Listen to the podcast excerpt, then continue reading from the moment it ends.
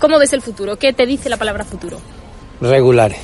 No veo un futuro prometedor a cómo están las cosas, la situación de la, de la guerra, de esto y que la economía que aquí estamos lo veo mal.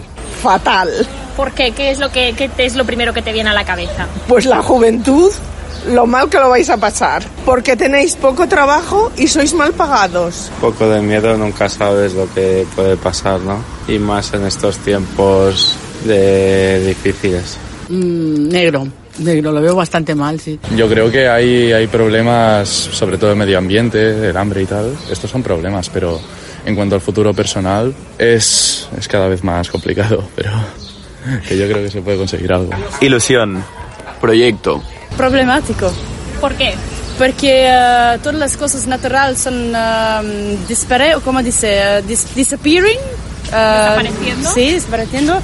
Y las cosas de la cabeza, ¿cómo dice en español? No sé. Pero tú sabes que yo quiero decir. Ansiedad, depresión. Sí, sí. Y, las cosas de tecnología, isola isolation, son más importantes que las cosas de la natura. Me pinta, madre mía, esto cada día va a peor. es que está peor, ¿eh? la delincuencia, la salud, la seguridad, todo. El trabajo. Incierto, totalmente pesimista, peor que el que estamos, que el presente. El futuro un poco, un poco, un poco mal. Welcome to Carne, Carne Cru- Cruda, Cruda, the album. Join us for danger, excitement, innovations.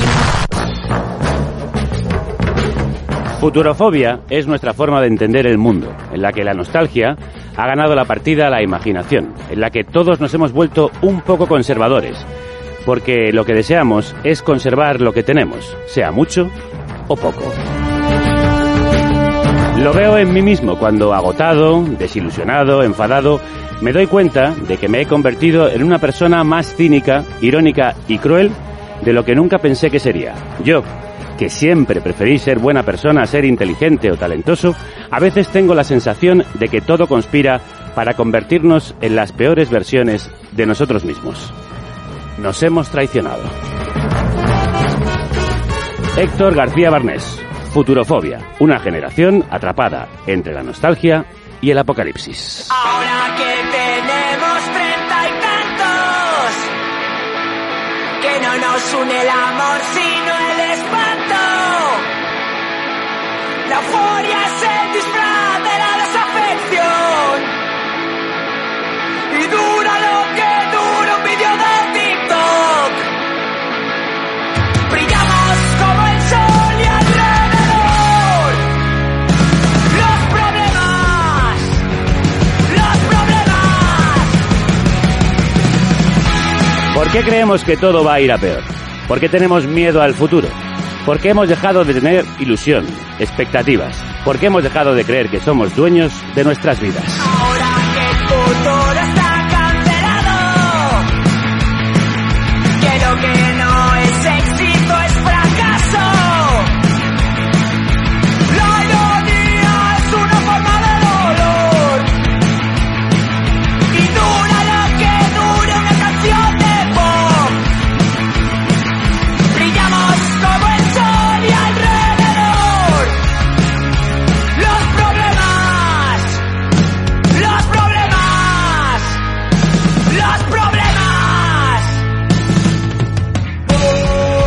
Puedes poner Bremen no existe de Vidnaga mientras lees Futurofobia porque es la banda sonora perfecta.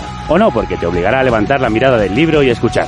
Si no hubiese escrito Futurofobia me habría gustado grabar Bremen no existe. Lo contaba en Twitter Héctor García Barnés, el autor del libro que da título a este programa, Futurofobia, del que soy tan fan como de los Vidnaga, que acaban de publicar otro discazo, este Bremen no existe.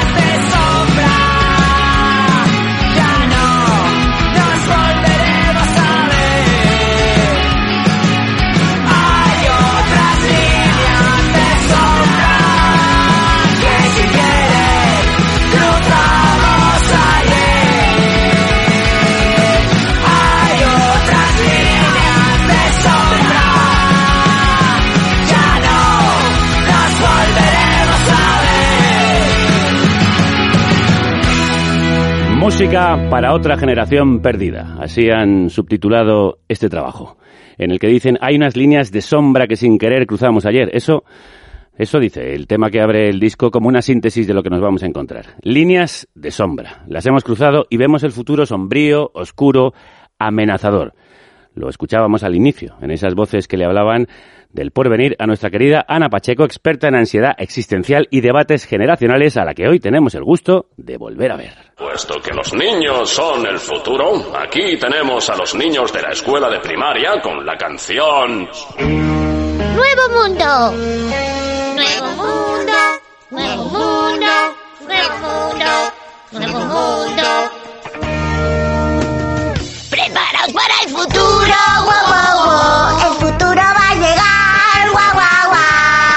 Pantallas, niños, cultura pop, niños, saltos generacionales y nuevos lenguajes.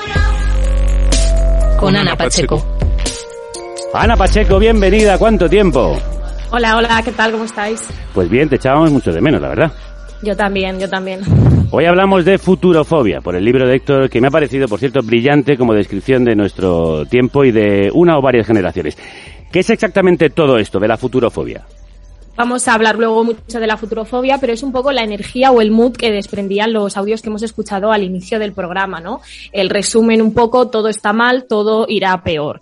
Pero la verdad es que te decir que no me costó mucho encontrar a, a gente con una visión pesimista respecto a sus expectativas vitales. Fue muy sencillo, simplemente tuve que salir a la calle. Pero yo creo que hay que pensar también en una frase que dice uno de los chavales que hemos escuchado y es algo como creo que podemos hacer algo, ¿no? Pues ahí podemos, podemos em- empezar a pensar a partir de ahí. Sí, en eso incide Héctor, al que vamos a saludar en unos minutos. Pero, por lo que hemos escuchado, hay variedad de edades y perfiles, ¿verdad?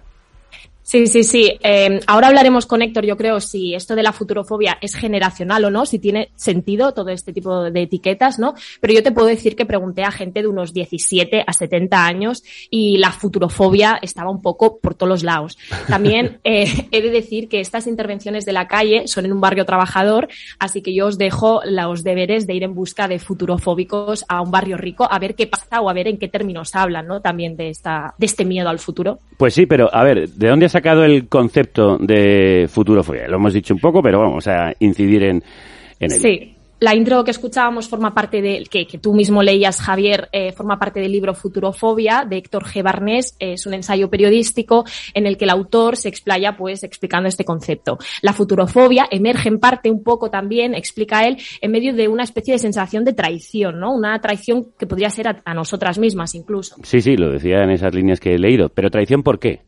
Traición, dice Barnés, en la que en lo que nos hemos convertido o una autoculpa por lo que no estamos siendo capaces de hacer o lo que explicaba Barnés en el inicio, ¿no? Sentirse traicionado por haberse convertido en una persona más cínica e irónica de lo que él esperaba de sí mismo. Yo creo que el autor analiza con múltiples ejemplos y referencias esta especie de desencanto, de frustración más o menos paralizante que consume a una parte de nosotros. El libro habla de una generación, dice, atrapada entre el apocalipsis y la nostalgia. Pero en todo caso, yo creo que es importante, el autor no se queda en la futurofobia como concepto estanco, sino que invita a cambiarlo, ¿no? Yo creo que eso es lo más importante. De apocalipsis y nostalgia hemos hablado por aquí bastante, me temo. Sí, dice el autor de Futurofobia que la futurofobia es no creer en el futuro o creer que se vienen cositas, pero cositas malas todo el rato, ¿no? Esa sensación de que parece que no hay un horizonte claro, que solo quedan dos opciones. Envidiar de forma crítica la vida de nuestros padres o abuelos, ¿no? Ese famoso mantra conservador que ya venimos repitiendo eh, desde, hace- desde los últimos dos años, por ejemplo, o esperar impasibles eh, ese futuro apocalíptico sin que parezca que podamos hacer nada para solucionarlo, ¿no? Yo pienso en los famosos Doom Boys, que son estos seres decrépitos del tardo capitalismo que protagonizan los memes doomers estos, ¿no? Sí. Los doomers creen en algo así como el doomsday o el fin del mundo, una filosofía que sostiene que el agotamiento energético, la superpoblación, la escasez de recursos naturales o la contaminación nos llevan a un colapso y a una extinción inevitable y hasta deseable, ¿no? Pero yo creo que lo más importante es que hay en mitad de todo esto, ¿no? Que queda en medio de la nostalgia y del apocalipsis y, y qué podemos hacer en ese espacio anchísimo para trabajar e imaginar. Y por eso hemos invitado al autor del libro, porque aunque esto pinta muy chungo entre los nostálgicos y los apocalípticos, Héctor García Barnés abre una vía a la esperanza. Y vamos a recibirle, como no puede ser de otra manera, con otro temazo de Bremen no existe.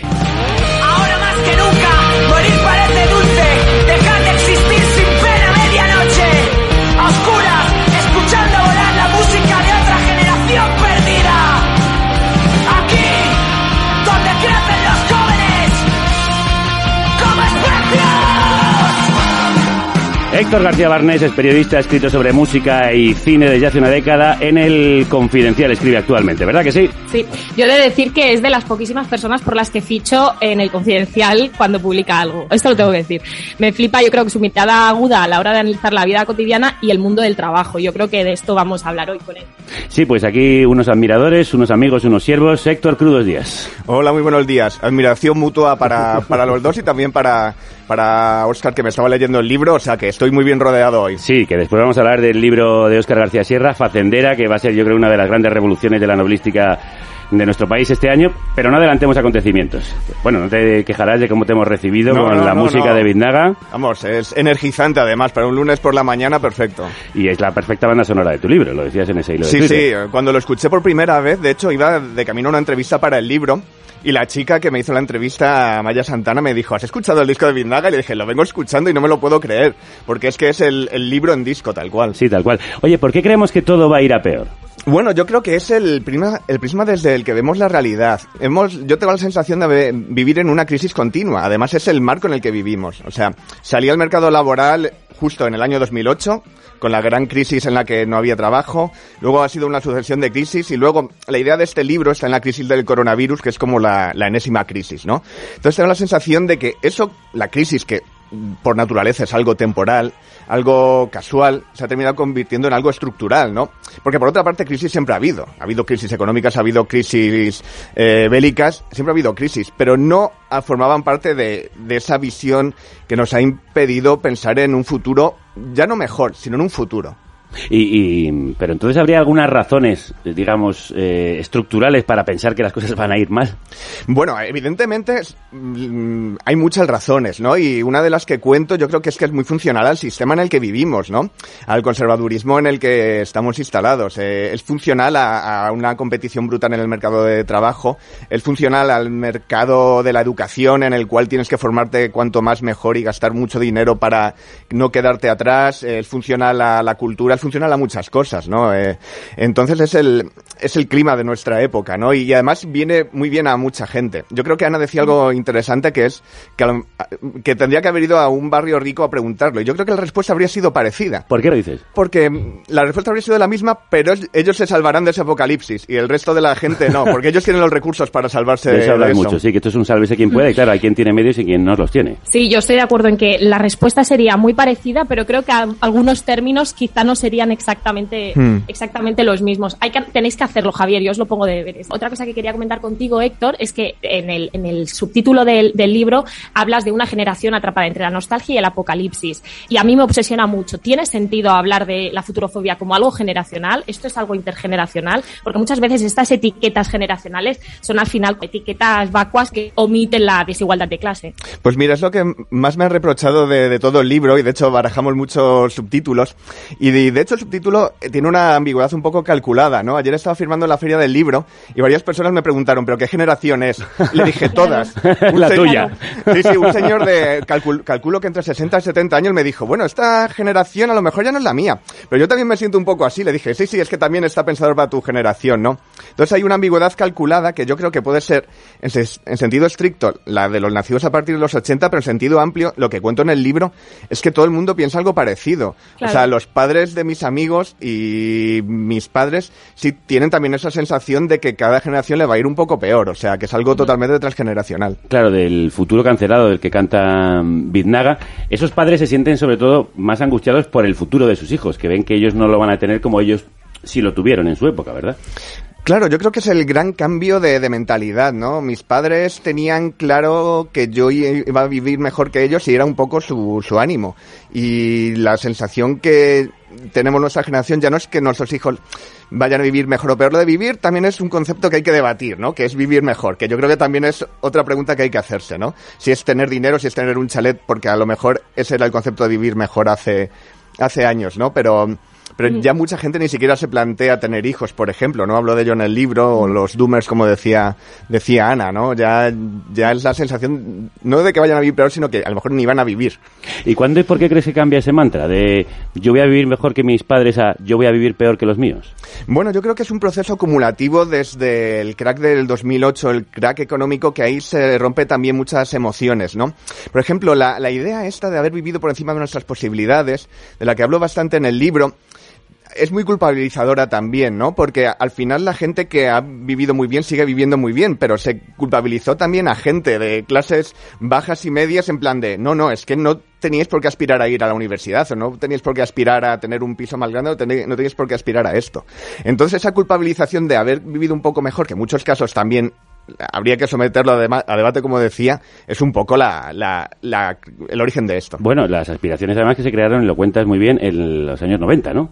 Sí, yo creo que es el, el año cero de todo esto, porque es mi infancia, ¿no? Y lo recuerdo como una época de, esta, la de la entrada de Europa, ¿no? Yo recuerdo el Canal Plus, que para mí es como el, babajilla de Fukuyama, ¿no? O sea, como el futuro era eso, ¿no? O sea, de repente yo no tenía Canal Plus, pero los padres de mis amigos, algunos tenían Canal Plus, y era esa sensación de que el futuro es esto, ¿no? El futuro es tener, y, y de hecho lo ha sido, ahora tenemos todos Netflix o HBO o, o lo que sea, ¿no? Y ha sido un poco eso. Y esa, ese boom, un poco de, que ya no es tanto el, el de la época de la transición, que eran los avances sociales y la lucha social y la lucha de clase y la lucha laboral, sino ese marco mucho más individualista, ¿no? Como cuenta Diony en la España de las piscinas, que Sí. también está ahí el germen. Yo creo que el germen está en los 90, ¿no? Y cuando se desvanece ese sueño económico, de repente no tienes otro horizonte. El sueño clase mediano. Bueno, hablemos de quién se puede permitir la futurofobia. Hay mucha gente que no puede permitirse ser pesimista porque pensar que mañana u hoy quizás sea un poco mejor que ayer es lo único que les queda. No me imagino a nadie cogiendo por los hombros a una de esas limpiadoras que pasan la jornada de casa en casa para conseguir llegar a duras penas a final de mes, recordándole que el colapso es el único horizonte.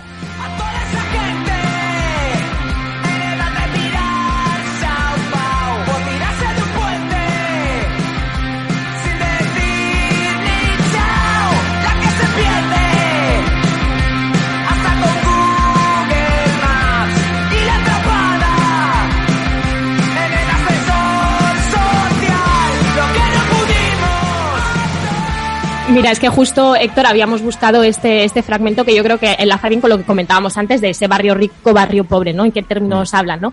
Y te pregunto eso, ¿crees que cuanto más rico eres, eh, más pesimista o más cínico te puedes permitir llegar a ser? Sí, porque al final te puedes permitir serlo, ¿no? Una de las cosas que cuento en el libro, yo voy todos los días a la redacción desde... Es un proceso muy recomendable porque voy desde Carabanchel, que es un barrio obrero y un, y un barrio ahora con una gran inmigración hasta Pozuelo, que es el- la, la localidad más rica de España, ¿no? Entonces es muy interesante echar un vistazo a lo que lee la gente, lo que se reenvía por WhatsApp, ¿no? Y yo hablo de, de estos memes que se mandan las señoras a primera hora diciendo me acuerdo de ti o de vírgenes y demás.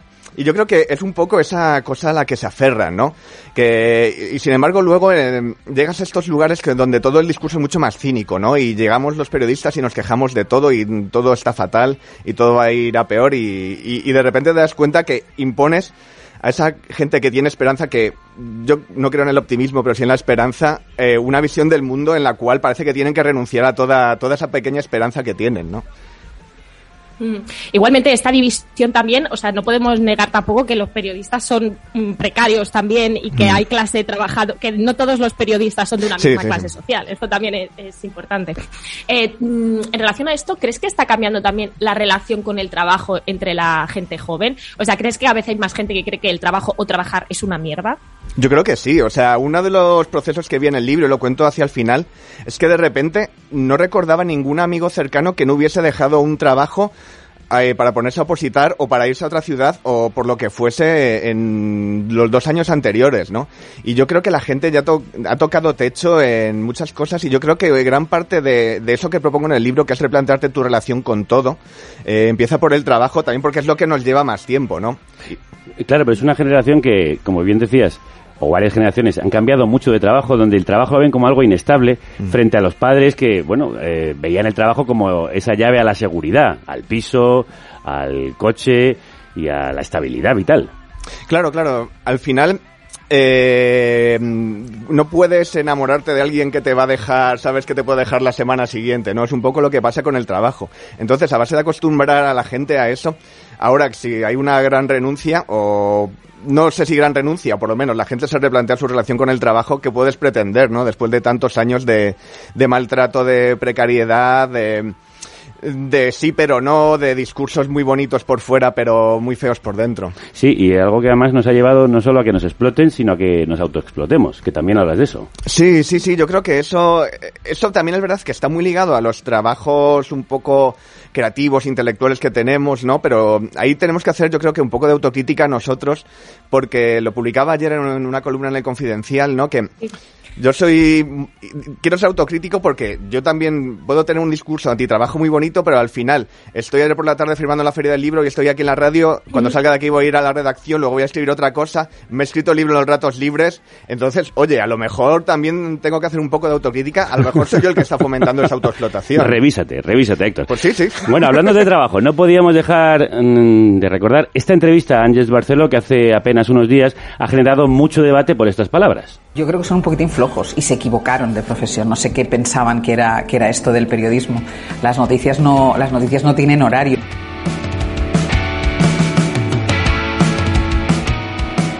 ¿Qué piensas de esa descripción que hace Ángel sobre la generación actual y los periodistas? Que dice que, bueno, no están acostumbrados a esta profesión nuestra que a veces te obliga a estar disponible las 24 horas. Bueno, es que las noticias a lo mejor no tienen horario, pero la gente sí. O sea, para eso existen los turnos, entre otras cosas, y para eso se pagan los fines de semana y para eso se, se hacen rotaciones, ¿no?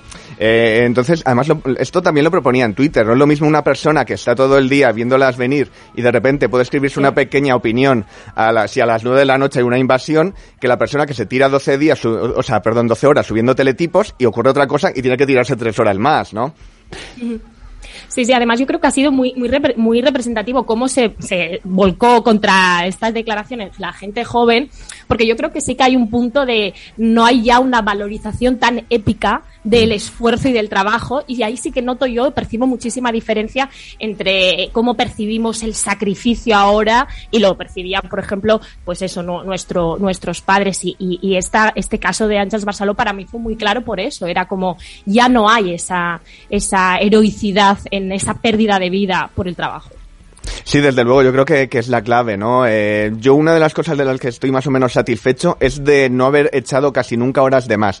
O sea, es verdad que soy una persona obsesiva y autocontrolada y que se organiza muy bien para no echar horas de más, pero creo que en eso nunca he, pretendido llegar más lejos porque siempre he querido respetar mi horario y yo creo que, que lo veo cada vez más en la gente y me parece que es una de esas señales que nos estamos replanteando un poco también nuestra, nuestras vidas y que es clave. Bueno, de hecho nosotros aquí cuando hicimos el paso de los cinco programas a la semana a los cuatro, lo explicamos además en profundidad porque lo habíamos hecho porque eh, había un momento que no teníamos vida, literalmente, fue muy bien recibido por, por la audiencia. De hecho nos dijeron gracias por marcar este camino que creo que es el que deberíamos seguir la mayoría, aunque a veces sea muy difícil hacerlo. Ana, Mm. dale. Sí, futurofobia dices también, Héctor, que es la frase española un poco virgencita que me quede como estoy. Eh, y, yo te pregunto eso, eh, ¿es realmente así? ¿Percibes también cierta o tanta resignación entre la, la- gente de unos 25 o 35 años? Hay ese aferrarse, yo creo que en el momento en que entras en la treintena eh, se empieza a ver quizá un poco más esa, esa frase. Es posible. eh. Yo, lo de Virgencita que me quedé como estoy, era una referencia sobre todo al típico brindis de, de Año Nuevo, ¿no? O sea, yo mi recuerdo de la infancia y de los años 90 era como que todo iba a ser espectacular. Y hay un momento, sobre todo a partir de 2008, en Que el no cual llegan las naves El espaciales. brindis es, bueno, pues porque nos quedemos como estamos, Sí. ¿no? O sea, es uno de los ejemplos que pongo en el libro. Pero es verdad que yo creo que la gente más joven eh, sí que tiene otra relación con su, con su vida y con su futuro y con la manera de ver las cosas. O sea, a lo mejor ya verían decepcionados de casa, como digo yo, pero sí es verdad que, sobre todo, tiene una cierta capacidad de auto y reinventarse que yo creo que nosotros no hemos tenido, ¿no? Que mi generación se ha anclado mucho, y eso también es una, una de las cosas que critico en el libro, en el discurso conformista de nos ha venido todo mal y no hemos podido hacer nada y yo me lavo las manos y que me quede como estoy. Y que todo se quede como está, que es conformismo puro. Claro, porque una de las cosas muy interesantes que dices en el libro, a mí me parece una de las claves, es que ahora ya no nos sentimos dueños de nuestras acciones, no jugamos porque creamos que podemos producir una causa, sino nos dejamos llevar por la inercia. Eso es también, al final, la complejidad del mundo que la ves a cada momento, la, la, la cantidad de, de estímulos que hay. O sea, yo ayer me pasé por la feria del libro y no nunca me había dado cuenta de la cantidad de libros distintos que hay. O sea, la- el, el mundo es tan brutal que es que incluso sacas un libro y sabes que es una, una gota de arena, una gota de agua más en el océano, ¿no? Y esa sensación lo tenemos todo el rato, ¿no? Esa sensación de podemos hacer cosas y llegan a este océano en el cual se pierde y no sabemos muy bien cómo cambiar las cosas porque tampoco tenemos una idea clara de qué podemos sí, hacer. y eso, como decías muy bien al principio, nos hace muy manejables, porque eso conviene mucho al sistema y al orden actual de las cosas. Pero ¿cómo lo cambiamos? Vamos a salir de la bajona. Eso, eso, vamos a salir de Vamos aquí. a salir de la bajona. ¿Qué hacemos para contrarrestar la futurofobia? Porque tú hablas de eso fundamentalmente. Es como dejemos de mirar de esta manera y hay que empezar a mirar de otra. Bueno, es un poco... eh, al final reduje toda esa parte porque iba a ofrecer más soluciones, pero me dije, Héctor, ¿dónde vas? Que tú no tienes ni idea de ofrecer ninguna soluciones y además hay mucha gente en política que sabe mucho más que tú y gente mucho más organizada porque yo no estoy para dar lecciones a nadie. Pero sí es verdad que un poco el intento del libro era hacer, autoexaminar sobre todo los discursos generacionales, ¿no? Sobre todo de los, los discursos de nos- la nostalgia, los discursos esos de somos la generación de la crisis, de no podemos hacer nada.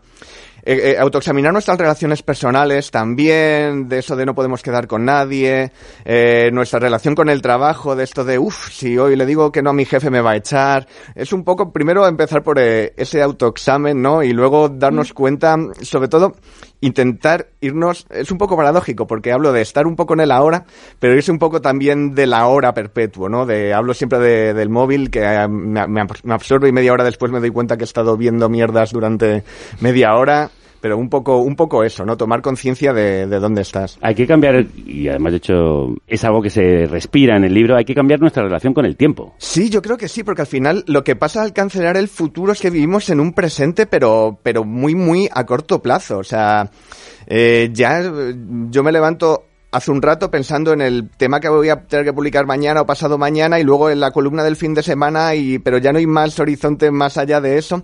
Entonces, el futuro que tenemos es cada vez más más corto hasta que ha sido como un presente, pero ni siquiera un presente de disfrutar como es el presente de cuando das un paseo o estás haciendo algo que te gusta, estás con tus amigos tomando algo, lo que sea.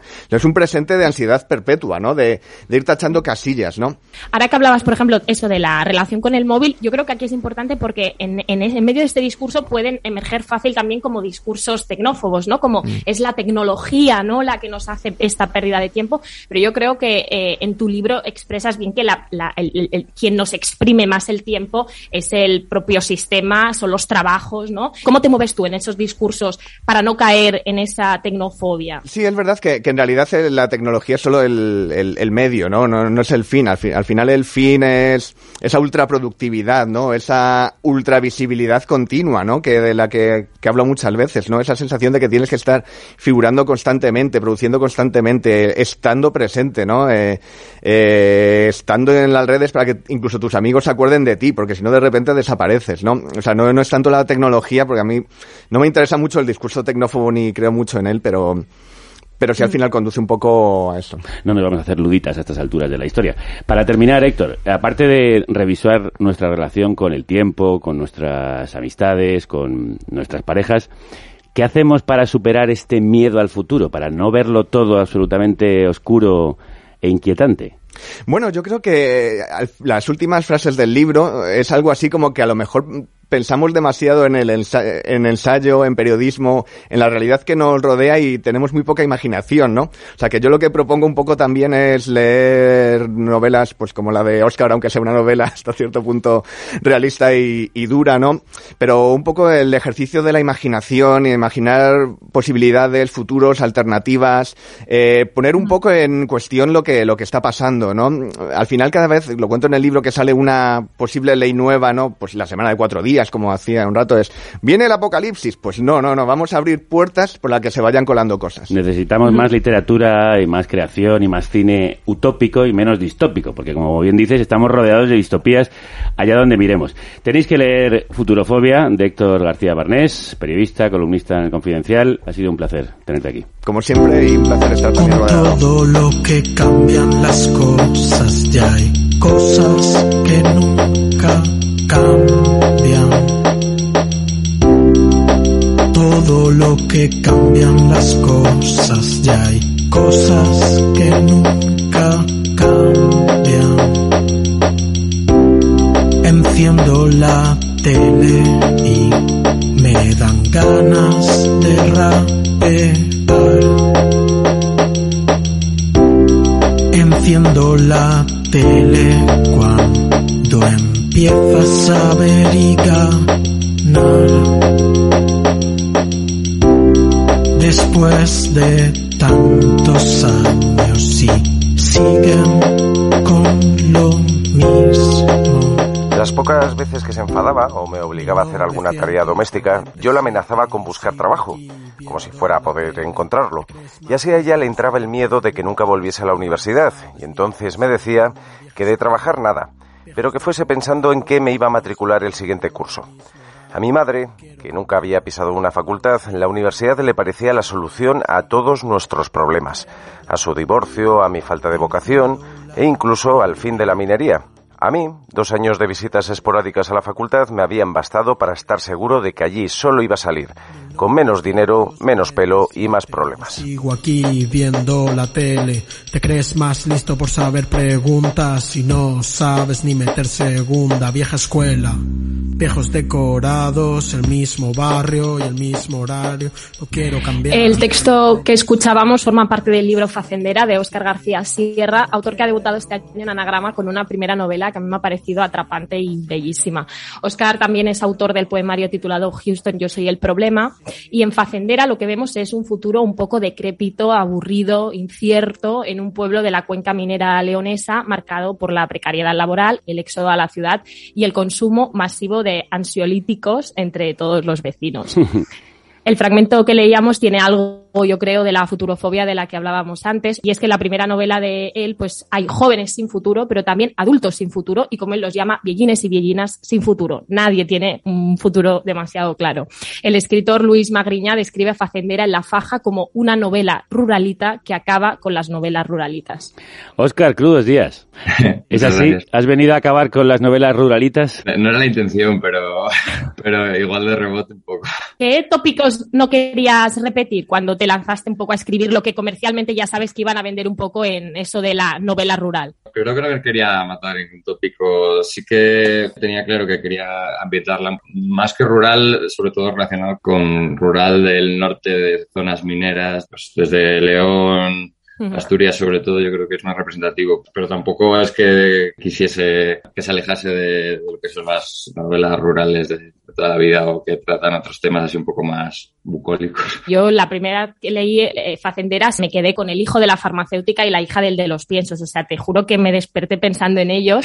Dos personajes como que se te quedan incrustadísimos y me interesa mucho el juego que haces al principio de la novela, ¿no? Juegas un poco a la confusión. Hay una sensación de adentrarse en un lugar que no sabes exactamente dónde estás, ¿no? Se entremezclan historias y nunca parece que puedes confiar como con la fiabilidad del narrador. ¿Cómo trabajaste cómo quisiste trabajar todo este juego? Me parece muy guay. Por un lado, jugar un poco con lo del título de, de las facenderas, de, estos trabajos comunitarios, pues, pues coger un poco eso y, y relacionarlo con, con todas es- estas historias y rumores y batallitas que se van contando. Como que necesitaba un marco para darlo, pues bueno, al final es como una especie de fiesta, jugando también un poco con la confusión de cosas que se cuentan, que no sabes si son verdad, luego al final al día siguiente no sabes si las has contado no. Bueno, hemos empezado sin explicar. Facendera es un tipo de trabajo comunitario que moviliza todo un pueblo con un mismo fin.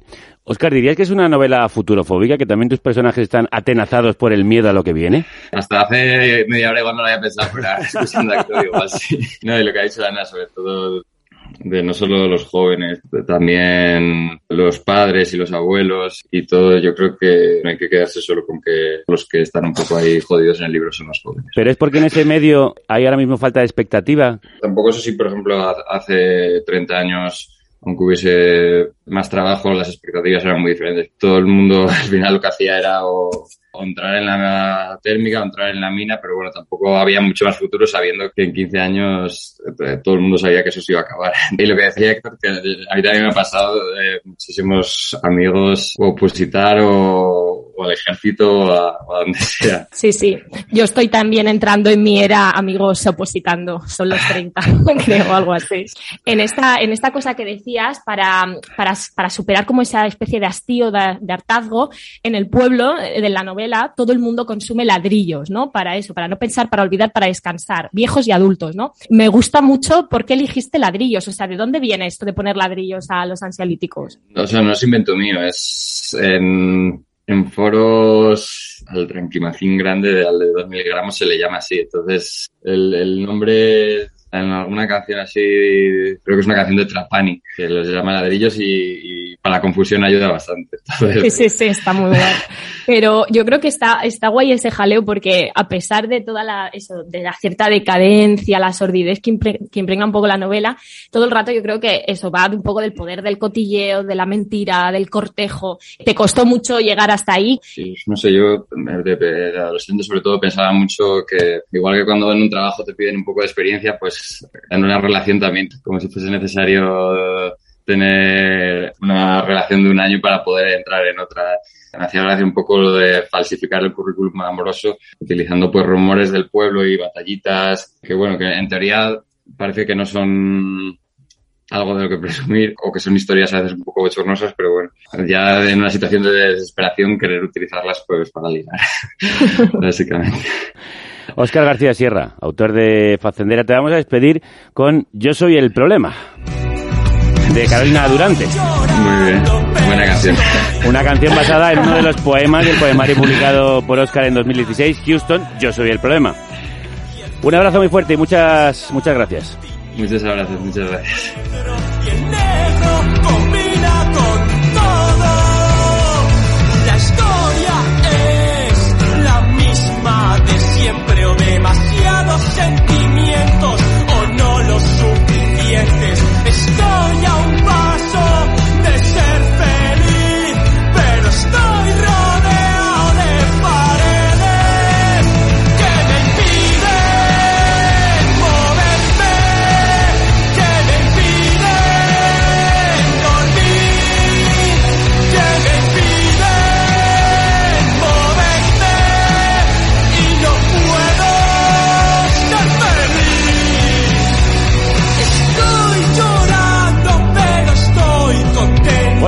Qué guarda Ana en su móvil. Pantallazos. Pantallazos. Desenfunda. Pues la verdad es que hoy tengo una propuesta muy vinculada a todo lo que hemos hablado y también quizá un poco futurofóbica. Tengo el móvil petadísimo de capturas del libro Curling, la primera novela de Yaiza Berrocal. Todas las horas son variaciones de una misma hora. Buenas noches. ¿Me permite su entrada? Muchísimas gracias. Todas las caras son variaciones de una misma cara. Mi agotamiento es una variación más entre todos los agotamientos. Buenas noches. Te acompaño a la localidad. No hay de qué.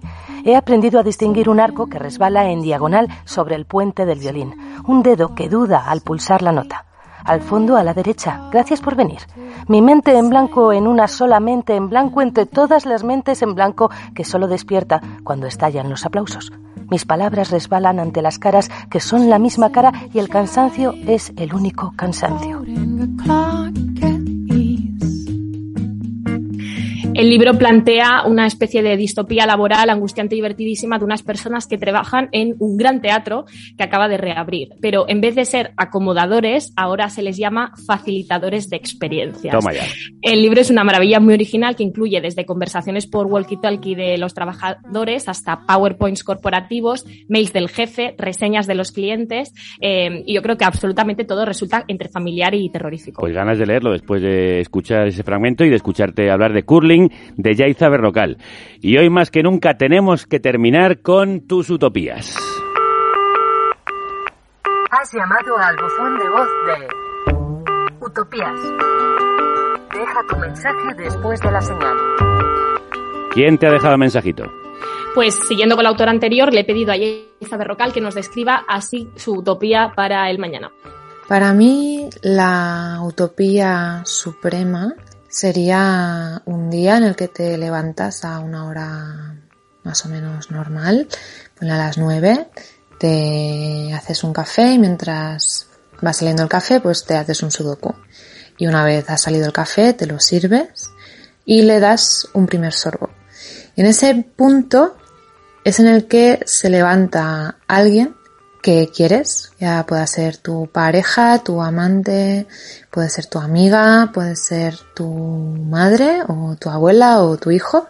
Alguien a quien tú quieres se levanta con el olor del café, se sienta contigo y te da los buenos días y te dice qué te apetece hacer hoy. Pero no es ni vacaciones ni es un domingo, es un miércoles. Son las 9 de la mañana y alguien a quien tú quieres te pregunta qué, qué te apetece hacer.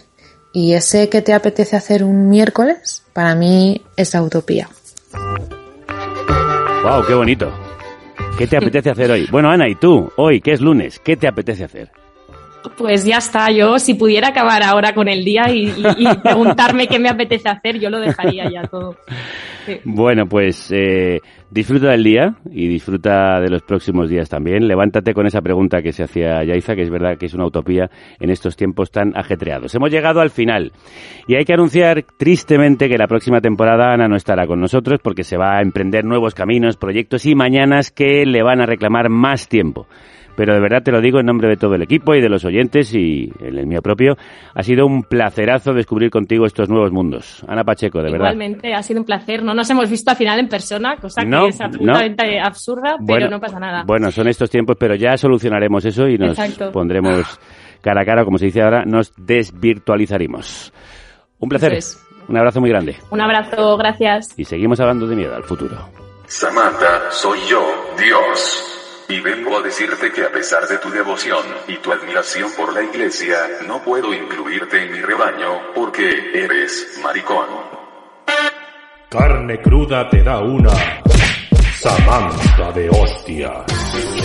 Con Samantha Fox. No, Hudson, Samantha Hudson. Soy maricón y me encanta la iglesia. Hudson, tenemos un problema. Déjame en paz, cállate y sigue con tu vida. No quiero oír tu maldita opinión. Esta careta casi como que me avergüenza un poco entre que me horripila y me encanta la careta de Samantha de hostia. Sí, por... A mí me parece muy divertida. Sí, es muy divertida. Sí, pero por- da un poquito de vergüencita ajena y la No. hice yo. ¿Sabe- ¿Sabéis qué os pasa a las gentes de generaciones anteriores que la mía? Que son decir, a los viejunos. A Absolutamente, a los viejunos, efectivamente. ¿Qué Que pensáis que el, hu- que el humor que tenéis está desfasado y es mentira porque Baby, la vida es un ciclo, como dijo Bad Bunny. Efectivamente. Y hay- no hay nada que nos guste más a los Z que los chistes de rubias, que los carteles de Facebook con un minion. Todo eso ahora está otra vez en boga. Pero quiero recordarte, querida, que fuiste tú la que dijiste, madre mía, qué careta, la primera vez que la oíste. Ahora te has llegado a encariñar como te encariñas con las cosas viejas, claro. Que No, que careta de, de, de qué hortera, qué guay. Ah, vale, vale. Claro, vale. porque es fea, o sea, es, es una basura de careta, pero que es lo, es lo que mola, ¿Ves? claro. ¿Ves cómo lo dijiste? Pero que es lo que es, Gracias, es lo gracias que por el- chulo. No hay nada que me guste más que un elogio que sea al mismo tiempo una somanta de hostias. Y por cierto, hablando de chistes de rubias, llevas un rubio espectacular, un pelo precioso, estás estupenda, lo ha dicho también Eva. Joder, voy a llorar, gracias. Es que he tenido un percance, me he levantado porque ayer estuve eh, en la televisión, he llegado a mi casa a las 2 de la mañana, acosté a las 3, me levanté con el tiempo justo, me he lavado la cara, en plan, echado una mierda, y me- no me, ni me he peinado, que para mí eso No, es- pues no te peines. Joder, pues lo voy a hacer más a menudo. ya, el truco es que, si llevas no... ese aire salvaje Ya, si y no, te, natural. si no te peinas tienes que ir con, o con una cosa que sea como elegante si quieres parecer una chica fina. Yo abogo siempre por ir hecha una mierda eh, de los pies a la cabeza. Bueno, pero hemos comentado antes de entrar que tienes la piel muy luminosa. Sí, es, sí. es por una crema que uso. Muy bien, luego, porque no queremos dar marcas, me dices la, la que es, porque yo ya que soy un polla vieja, necesito que algo me... No, tú tienes una piel impresionante.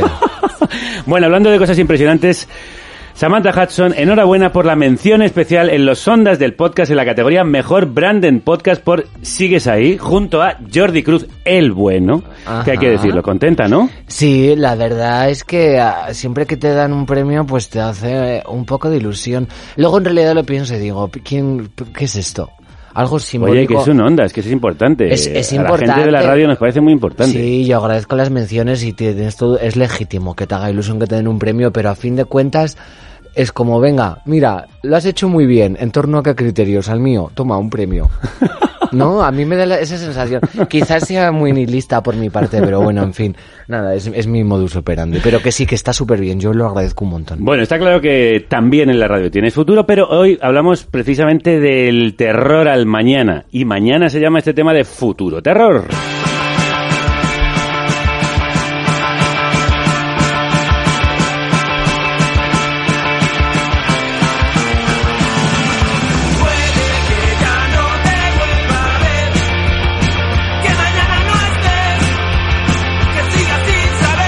¿Cómo combates tú el miedo al futuro, al mañana?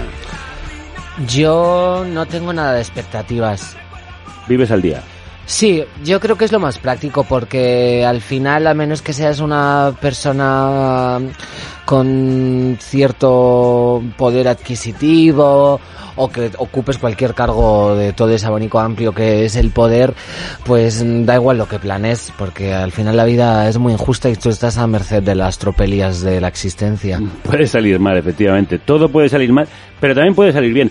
Bueno, y entre esta nostalgia del pasado y este terror al futuro, ¿tú cómo te debates? Claro, pues mira, entre un pasado conflictivo y un futuro desesperadamente incierto, yo creo que la única opción que nos queda a la gente de a pie es vivir un presente, un presente muy inmediato, eh, fugaz y completamente esporádico, a la par que asfixiante, la verdad, porque creo que es demasiado inmediato y demasiado presente y demasiado actual. Es tan actual que de repente una cosa que has hecho ya forma parte del pasado y como mm, estás eh, en, ese punto que es un poco el, perineo del tiempo, tierra de nadie, eh, de repente es como me, me angustia el pasado, me angustia el futuro y ahora también me angustia el presente porque de cada vez es menos eh, presente.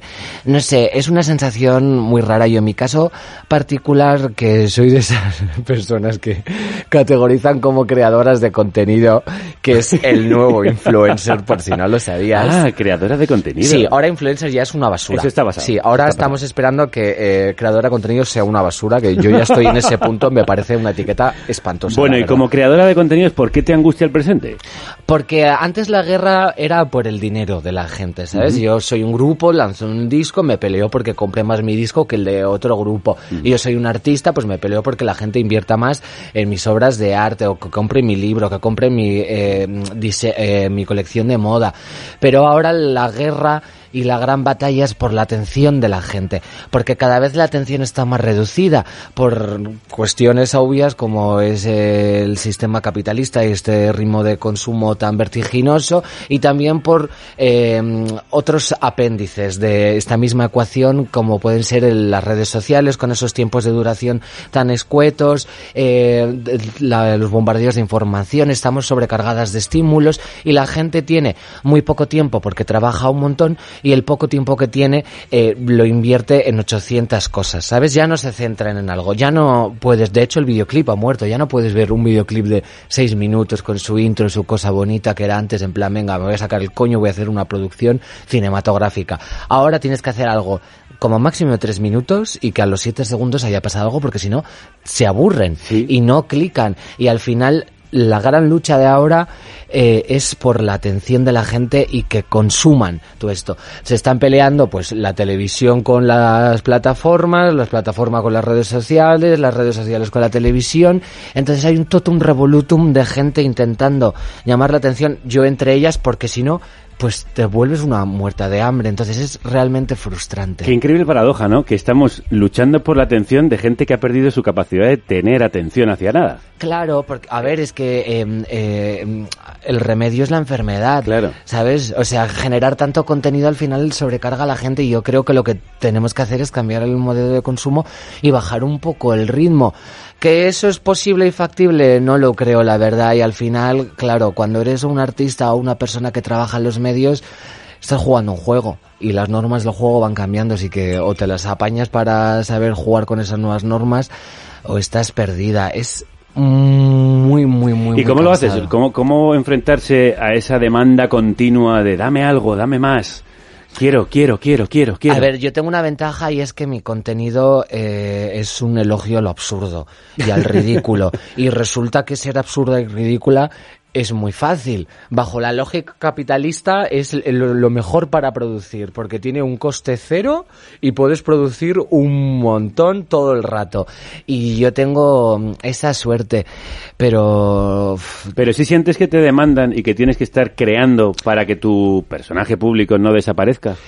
No es como que, que te demande, porque la gente tampoco te lo pide. Es como que... Pero uno tiene miedo de desaparecer si no está ahí. Necesitas tener esas cifras. Normal que tengas miedo, claro es que para mucha gente las redes sociales y estar en el foco mediático es un altavoz muy grande para poder seguir ejerciendo su trabajo. Y al final yo, si no tuviera eso, pues, mm, por ejemplo, nadie vendría a verme a los conciertos. Y si no eres una figura mediática, nadie va a escuchar tu música. Aunque sean cosas totalmente eh, dispares, ¿sabes? Que puedes tener eh, tu música y no ser un personaje mediático. Eso ha desaparecido. De hecho, ahora todas las discográficas están igual. Eh, le piden a los artistas que hagan TikTok, le piden a los artistas que suban contenido a redes sociales, que sean divertidos, que hagan challenge, que no sé qué, no sé cuántos. Y antes no era así. De hecho, antes había como incluso más eh, eh, segregación. Estaba todo el mundo como, "Ja, yo soy indie, yo no voy a hacer esas chorradas de gente mainstream.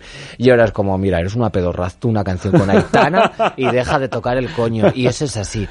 Sí, pero además, antes, digamos que las apariciones públicas de los personajes públicos eran más esporádicas, porque había que generar cierto misterio, no había que darse tanto, había que dejar a la gente con ganas, y ahora es al contrario, ahora atiborramos a la gente con nuestro contenido. Claro, porque la atención de la gente está tan dispersa que o haces algo muy grandilocuente Claro, o- efectivamente, como decías tú antes, es una pesadilla y pescadilla que se muerde la cola. Sí, desde luego. Y al final, claro, es muy frustrante porque eh, no puedes arreglar el futuro. O sea, ves que se acerca el apocalipsis y, y tú realmente, o sea, parece que te responsabilizan, pero no te dan una agencia real para solucionar esos problemas. Te dan como un caramelo, ¿no? O sea, es como algo muy leve para que te quedes satisfecha y sientas que estás aportando tu grano de arena cuando en realidad es mentira y pasa con todo. El ecologismo, eh, la- pues está estropeando el planeta. Nada, cariño, tú recicla. ¿Vale? O sea, no mezcles plástico con cartón Y se soluciona. Y es mentira, en realidad, con que 100 empresas cambiaran sus políticas, eso se solucionaría. Bien dicho, Eh, señora. Los problemas mentales, la ansiedad, eh, los eh, em, eh, brotes psicóticos, todas esas cosas. Eh, no, ve al psicólogo, medita por las mañanas. Pues a lo mejor lo que me hace falta es dejar mi trabajo temporal o tener una estabilidad económica y que se solucionen esos problemas. Pero de nuevo, me responsabilicen a mí y además no me dan agencia porque, vale, vete al psicólogo. ¿Con qué dinero y con qué tiempo yo al psicólogo? Cielo, corazón, Mm. amor. Querida mía. ¿Me entiendes? Y luego con lo de las redes sociales, la música es lo mismo. No, tú trabaja, esfuérzate, eh, ha- haz contenido. ¿Para qué? ¿Bajo qué parámetros? Eh, ¿Con qué finalidad? ¿A qué coste? Porque a veces la gente no, no está inspirada y a veces la gente no le sale generar contenido, a veces la gente no está en esa tesitura y te ves obligado a ponerte en esa tesitura para seguir el ritmo, para no quedarte a la deriva. Porque hoy en día, y para un artista, lo peor que te puede pasar es caer en el anonimato. Mm. Y también pasa al revés, que te digan, oye, si no te gustan tan las redes y se te aturullan y te angustian, salte de ellas. Pero claro, Claro. se puede uno salir. eh, El otro día había un debate muy interesante en torno a un artículo que publicó Manu Javois que se había salido del WhatsApp. Y entonces eh, ha habido respuesta de, de gente que decía, solo si eres privilegiado puedes permitirte salirte del WhatsApp. Por eso digo... Porque la mayoría de la gente no puede permitírselo porque perdería trabajos, desaparecería del mapa social, nadie le avisaría, etcétera, etcétera. Para nada y sobre todo, además que eh, hoy en día el WhatsApp ya es otro trabajo. Porque tú acabas tu jornada, pero luego llegas el fin de semana, 80 mails, 80 WhatsApps, 200 llamadas, y te agobias, pues dices, si alguien me está llamando es porque alguien está trabajando también en fin de semana. O sea, ya ni siquiera el, el tiempo establecido para el descanso de los trabajadores que se conquistó hace muchísimo tiempo, ya ni siquiera eso se respeta, pero no es porque alguien esté quebrantando esos derechos. Es como, ¿sabes cuando estás de fiesta en un after y es el peor escape room porque puedes irte cuando te dé la gana, no hay nada que te lo impida y aún así tú por voluntad propia o por algo extraño decides quedarte ahí a pesar de que vas a estar más cansada al día siguiente. Pues el trabajo, eh, mantenerse en el foco mediático y mantener el ritmo capitalista es lo mismo. Deseas irte de ahí, pero por algún motivo no puedes, por X o por Y necesitas quedarte ahí. Y con todo, con todo, o sea, los estudios igual, no eh, porque, porque hablamos de futuro también del apocalipsis, de tener un plan que parece quizás una opción B, una alternativa para salir ilesa de las injusticias y los sinsabores de la vida, pues es mentira, porque estudias tu carrera, Luego necesitas mm, o que si un máster, que si un curso de no sé qué. Lo haces.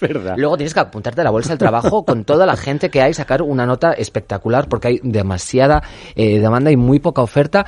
Y luego encima a lo mejor ni te cogen y acabas trabajando en un sector servicios que no tiene nada de malo siempre y cuando es lo que tú quisieras hacer. Pero la mayoría de gente está ahí y al final acabas quemadísima porque estás en un trabajo que no te compensa, que además eh, de no ser el que querías está muy mal pagado, es completamente precario, es temporal. Sabes que en tres meses vas a tener que irte otra vez a la calle a buscar el trabajo, empezar otra vez la misma rueda, no tienes estabilidad ante un futuro incierto, un pasado que te atormenta porque llevaste manoletinas y pitillos de colores en el 2008 y sigues teniendo esa imagen en la cabeza.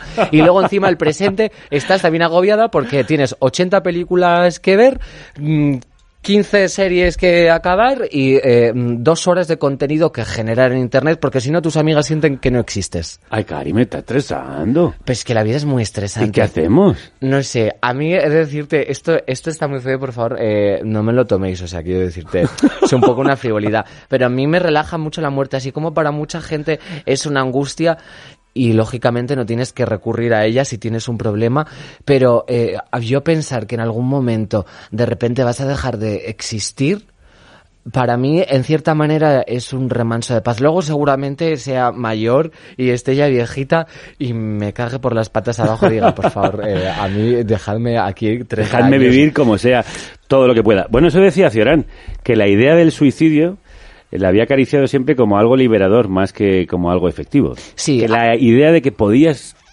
escapar en cualquier momento le había permitido vivir más El libremente. problema del suicidio es que hay gente que se piensa que quiere escapar y sencillamente es que tiene un problema. eh, si no, que si no tuviera ese problema, pues sí que le apetecería estar en vida. Pero a mí la eutanasia me parece, vamos, divina, estupenda. Y una solución más colectiva, porque esa solución de la escapada mm, es más individualista, pero una solución para todas, Ya. ¿qué hacemos con esto? No lo sé, la verdad. Yo es que soy travesti. no politóloga. no sé qué hago aquí. Mi función Y me es- haces unas preguntas. Claro, mi función es, Es que- verdad, es quejarme de todo Eso es, y decir lo que eso está es, mal. Ahora. ¿cómo se soluciona? Ese yo para que ya eh, paguen Claro, a otra persona, que deleguen, por que yo tengo que hacerme un stories. Venga, vamos a hacernos una historia y ahora vamos a hacernos una canción que vamos a poner para despedirte de Residente, en la que le da la vuelta un poco a este pesimismo. De hecho, cogiendo el pesimismo del presente, nos da un montón de optimismo para el futuro, con mucha ironía. Y nuestro futuro inmediato es que se acaba por esta temporada esta Samantha de hostias, que nos da mucha pena, pero ha sido un platerazo.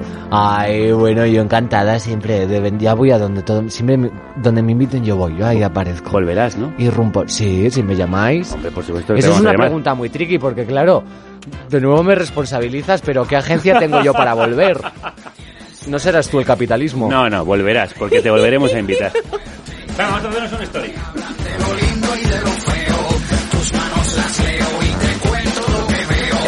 Son mis predicciones pa' que no nos tropecemos.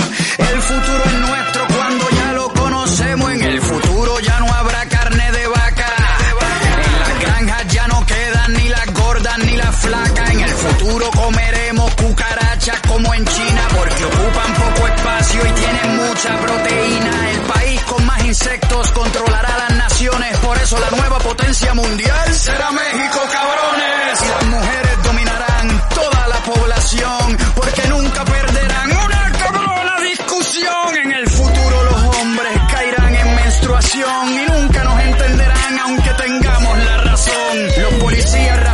seguirán siendo gente mala, pero con tanto tiro los negros se volverán inmunes a las balas. Al final será una raza nueva la que nos represente porque los extraterrestres tendrán sexo con la gente. El futuro de este verso es que el coro viene más duro. Yo predigo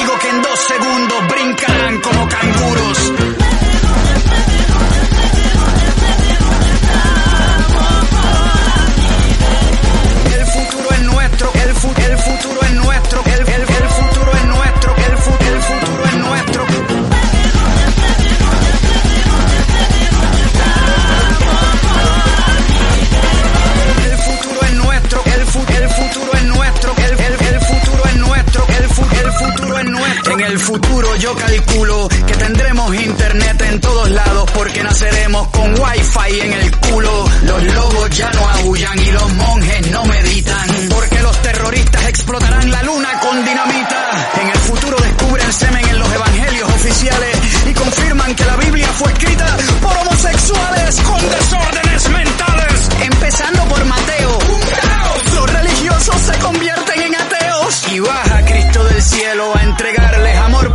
Se dan cuenta de que es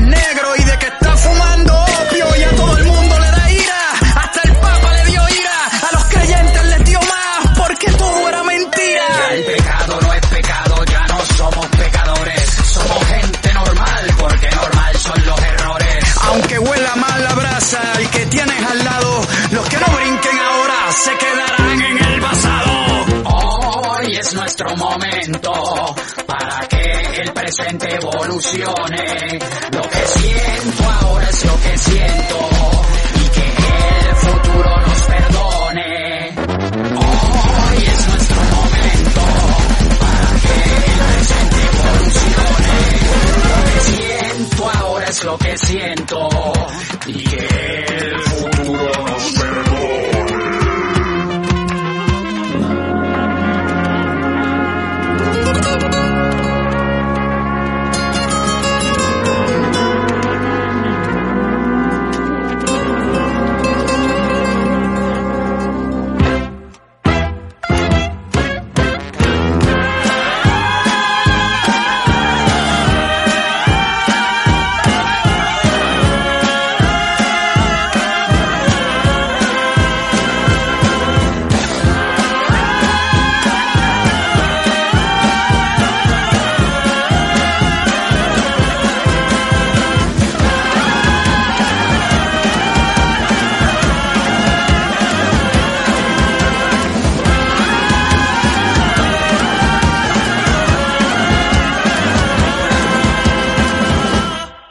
Dice Eva que esto suena como las fiestas de moros y cristianos, y es verdad, es verdad, la verdad es que bastante, tiene un aire. Mañana hablamos de autónomos, o sea, que seguimos hablando del apocalipsis. Hasta entonces, que la radio os acompañe.